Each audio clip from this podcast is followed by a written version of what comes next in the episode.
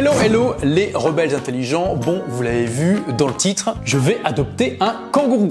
Bon, non, vous l'avez vu, j'ai décidé de donner 10% de ce que je gagne à des associations caritatives. Alors, cela fait des années que je donne et parfois j'essaie de vous embarquer dans ces donations. Je vous ai parlé par exemple de Toi à moi, qui est une association qui œuvre pour la réinsertion des sans domicile fixe. Je vous ai parlé de Kiva, qui donne des micro-prêts à des entrepreneurs dans le monde entier. Je vous ai parlé de Charity Water et euh, voilà, vous avez été nombreux à participer à tous ces dons. Donc finalement, passer à 10%, pour moi, c'est juste une augmentation et j'aurais pu garder ça pour moi. Mais en fait, en faisant des recherches sur comment faire en sorte que les dons que nous faisons soient les plus efficaces possibles pour rendre le monde meilleur, parce que oui, donner c'est bien, mais donner efficacement c'est beaucoup plus difficile, on va en reparler. Je suis tombé sur un article qui dit en substance que le gros problème pour motiver les gens à faire des dons, c'est qu'en fait la plupart des gens qui donnent gardent cette action pour elles-mêmes parce que elles pensent que bah, c'est quelque chose de privé ou que on n'a pas besoin d'étaler ça. Et cet article dit que ça c'est un énorme problème parce que du coup il y a plein de personnes qui donnent et comme elles n'en parlent pas, elles ne créent pas d'exemple, elles ne motivent pas les personnes qui ne donnent pas à donner. Cet article appelle justement à un changement de mentalité et à faire en sorte que quand on décide de donner à des associations, eh bien on le partage au plus grand nombre, tout simplement pour créer des vocations, en tout cas inspirer les gens à donner un petit peu plus. Et mon but, bien sûr, c'est pas vous motiver à donner 10%, c'est simplement de, voilà, peut-être en inspirer parmi vous à donner un petit peu plus ou avoir un peu plus l'idée de donner régulièrement. Donc, on va parler dans cette vidéo de pourquoi je fais ça, de comment je vais le faire.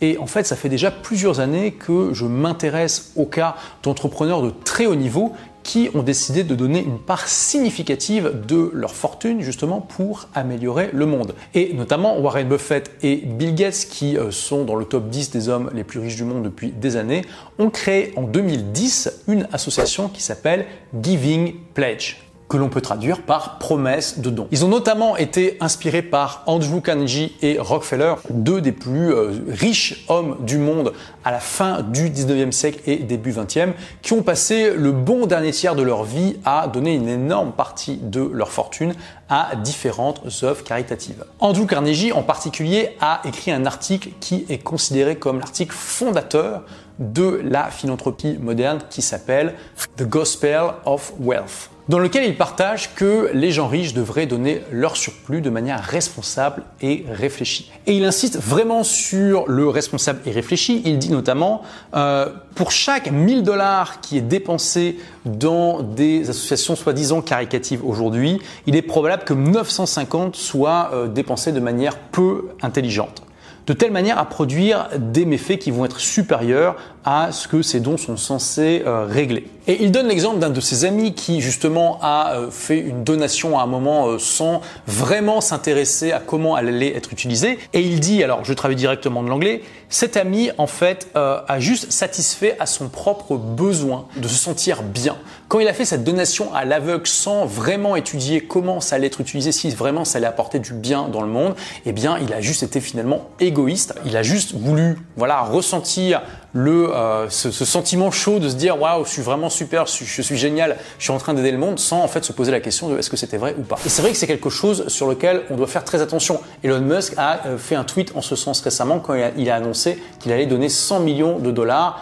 euh, pour la cause écologique. Je vais en reparler juste après. Et juste à, un niveau beaucoup plus modeste, quand je suis allé en Inde, j'ai été frappé par la pauvreté absolument accablante qu'on peut voir dans la plupart des villes. Il y a des moments où c'est vraiment ça fend le cœur. Vous des enfants de 8 ans qui viennent vous voir et qui sont crasseux, qui sont, ils ont vraiment de la, saleté partout, qui sont mal habillés avec des, voilà, des, habits qui sont des locks en fait, et qui viennent vous quémander de l'argent. Vous ne devez pas leur donner d'argent. Euh, le guide du retard, par exemple, l'explique très bien. Il dit, euh, quand vous faites ça, vous encouragez ces enfants à ne pas aller à l'école. Et en plus de ça, en général, ils sont gérés par des adultes qui ont des réseaux d'enfants. C'est ces adultes qui vont garder la plupart des bénéfices.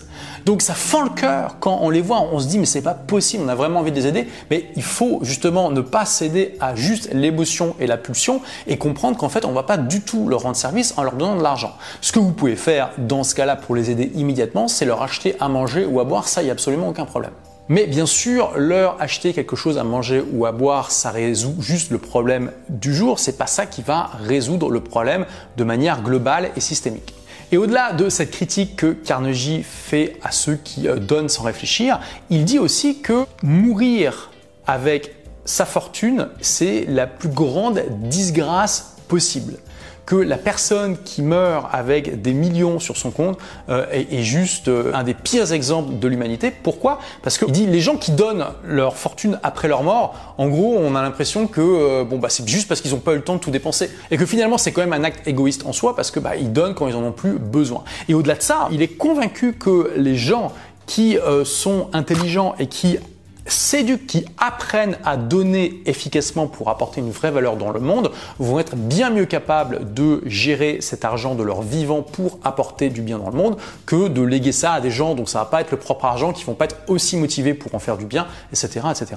Donc c'est cet article notamment et cette philosophie qui ont inspiré Bill Gates et Warren Buffett. Et aujourd'hui, eh bien, Giving Pledge, c'est un grand succès. Alors c'est vraiment une association qui s'adresse avant tout aux milliardaires, donc aux gens extrêmement riches.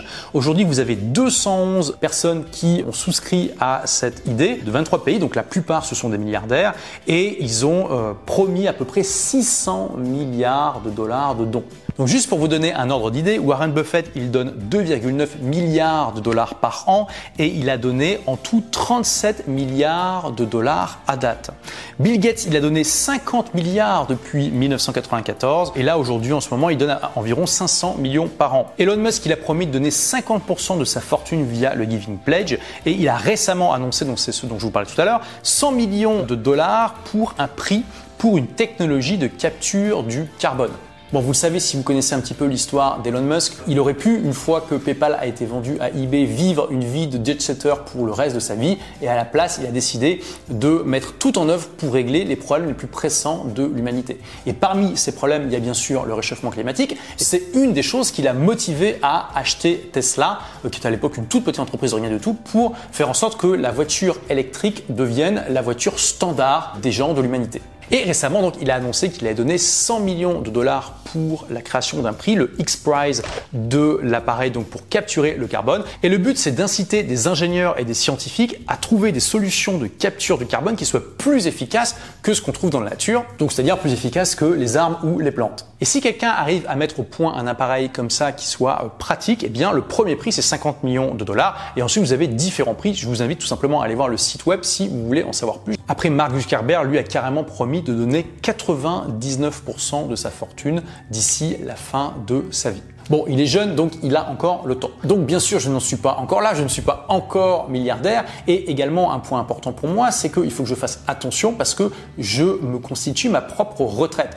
Quand euh, j'ai quitté la France pour Londres en 2015, euh, j'ai abandonné tout espoir que le gouvernement puisse être en mesure de me payer ma retraite. Et pour être honnête, j'ai déjà fait une vidéo sur le sujet, ça faisait longtemps que je comptais euh, que sur moi-même et pas sur le gouvernement parce que quand on voit comment c'est géré le problème du vieillissement de la population et des tas d'autres choses, on peut vraiment se poser la question est-ce que le gouvernement va réussir à financer les retraites quand je serai à l'âge d'aller à la retraite? Donc moi, je suis entrepreneur et honnêtement, je prendrai ma retraite quand je serai forcé de la prendre parce que j'adore ce que je fais. Mais comme voilà, je ne peux pas compter sur un gouvernement, je, me constitue mon propre patrimoine qui va euh, me permettre d'être tranquille si je souhaite prendre ma retraite. Étant donné ces éléments, je pense que 10% pour commencer, c'est déjà euh, pas mal et c'est une expérience que je vais mettre en place. Je suis absolument d'accord sur le fait que c'est pas facile de donner intelligemment et donc c'est aussi un challenge pour moi pour m'éduquer sur le sujet et faire en sorte que ces 10%, je les donne vraiment à des causes qui vont avoir un effet de levier significatif pour améliorer l'humanité. Donc ce que je vais faire concrètement, c'est que tous les trimestres, je vais regarder combien j'ai gagné en net hein, et que je donnerai 10% de ça. Et pour l'instant, ça va être réparti entre trois associations différentes que j'ai étudiées et dont j'estime qu'elles vont apporter beaucoup de valeur. La toute première, c'est Charity Water, dont j'ai déjà parlé sur cette chaîne. Charity Water, j'ai eu la chance de rencontrer son dirigeant et elle fait une mission absolument extraordinaire ils se sont rendus compte qu'un énorme frein au développement économique et intellectuel de beaucoup de pays en voie de développement, notamment en Afrique et en Asie, c'est que beaucoup de gens dans des villages n'ont pas accès à de l'eau potable facilement. Et ce qui se passe en général, c'est que c'est un travail réservé aux femmes que d'aller chercher de l'eau à la rivière qui peut se trouver à des heures de marche littéralement. Donc ça va être leur job à temps plein toute la journée. Elles vont marcher vers la rivière, remplir les seaux et revenir au village. Ça crée beaucoup de problèmes parce que souvent cette eau, elle n'est pas vraiment potable, donc ça crée énormément de maladies chez les membres du village qui du coup vont pas être euh, au top de leur performance physique et intellectuelle. Et bien sûr, ces femmes du coup ne peuvent pas être éduquées à l'école, elles ne peuvent pas apprendre à faire du travail, elles ne peuvent pas vraiment remplir un rôle productif dans la société à part celui d'apporter de l'eau. Donc creuser des puits qui permettent d'accéder à de l'eau potable directement dans le village, ça a un effet de levier absolument massif sur ces communautés. En plus, cette association est extrêmement bien En fait, 100% des dons que vous faites va directement dans la création de puits. Les dépenses de fonctionnement sont financées différemment par d'autres mécènes, d'autres philanthropes. Alors, les philanthropes peuvent aussi donner pour les puits, hein, mais c'est un processus de dons qui est complètement séparé pour le fonctionnement. Ce que je trouve aussi extrêmement intéressant, et clairement d'autres associations et même les impôts devraient probablement s'en inspirer, c'est que quand vous faites une donation, vous voyez exactement à quoi ça va être utilisé. On vous montre où se trouve le puits qui a été construit grâce à votre donation,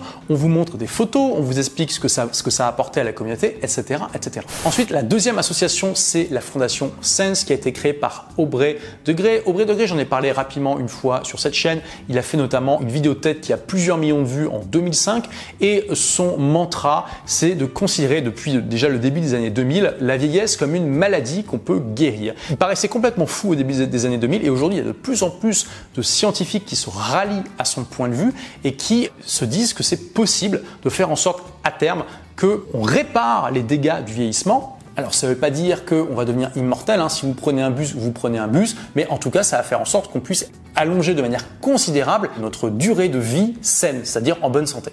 Et notamment, il y a Google qui a créé une société qui est conçue spécifiquement pour euh, faire des avancées majeures dans ce domaine-là. Ça s'appelle Calico. C'est une société que Google a créée en 2012. Google a déjà injecté des centaines de millions de dollars dans ce projet et a une équipe absolument euh, au top qui inclut plusieurs prix Nobel. Alors je sais que ça peut paraître incroyable cette idée, pourtant ça devient de plus en plus mainstream dans la communauté scientifique et vous allez voir que vous allez en entendre beaucoup parler lors de cette décennie. Et après avoir analysé les fondamentaux rationnels de tout ça, je trouve qu'effectivement, si on arrive à faire ça, ça aura un effet de levier absolument extraordinaire sur le bien-être de l'humanité. Il faut comprendre que la très grande majorité des problèmes de santé que l'on a, c'est plutôt vers la fin de la vie. Une grosse partie des cancers, des maladies cardiovasculaires, du diabète et de toutes ces maladies qui sont extrêmement euh, problématiques posent beaucoup moins de problèmes dans un corps en bonne santé et sain et jeune. Et que donc, si on arrive à réparer les dégâts du vieillissement, eh bien, euh, par défaut, en fait, toute la population va être en bien meilleure santé. Alors, je vais pas rentrer dans le débat de du coup oui, mais ça va créer une surpopulation et les ressources, etc.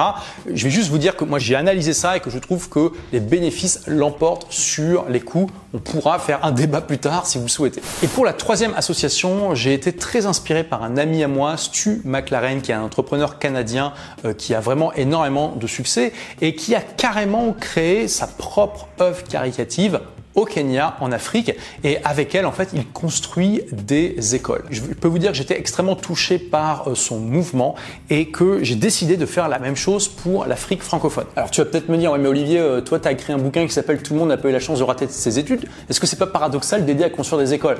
Bah oui, mais je dis quand même que dans le livre, euh, déjà, je suis pas en train de, dire qu'il faut brûler toutes les écoles et que les études c'est forcément mauvais. le, point de vue est quand même plus nuancé. Et puis surtout, je dis que quand même l'école est indispensable pour apprendre les bases. Donc euh, lire, écrire, compter. C'est possible de faire du homeschooling, tout ça. Mais attention, on parle de pays d'Afrique qui sont extrêmement pauvres où les parents n'ont pas forcément le temps ni l'éducation pour faire ça. Donc là, clairement, je pense que créer des écoles dans des endroits qui n'ont pas les moyens d'en créer, ça crée un effet de levier absolument gigantesque pour ces pays-là.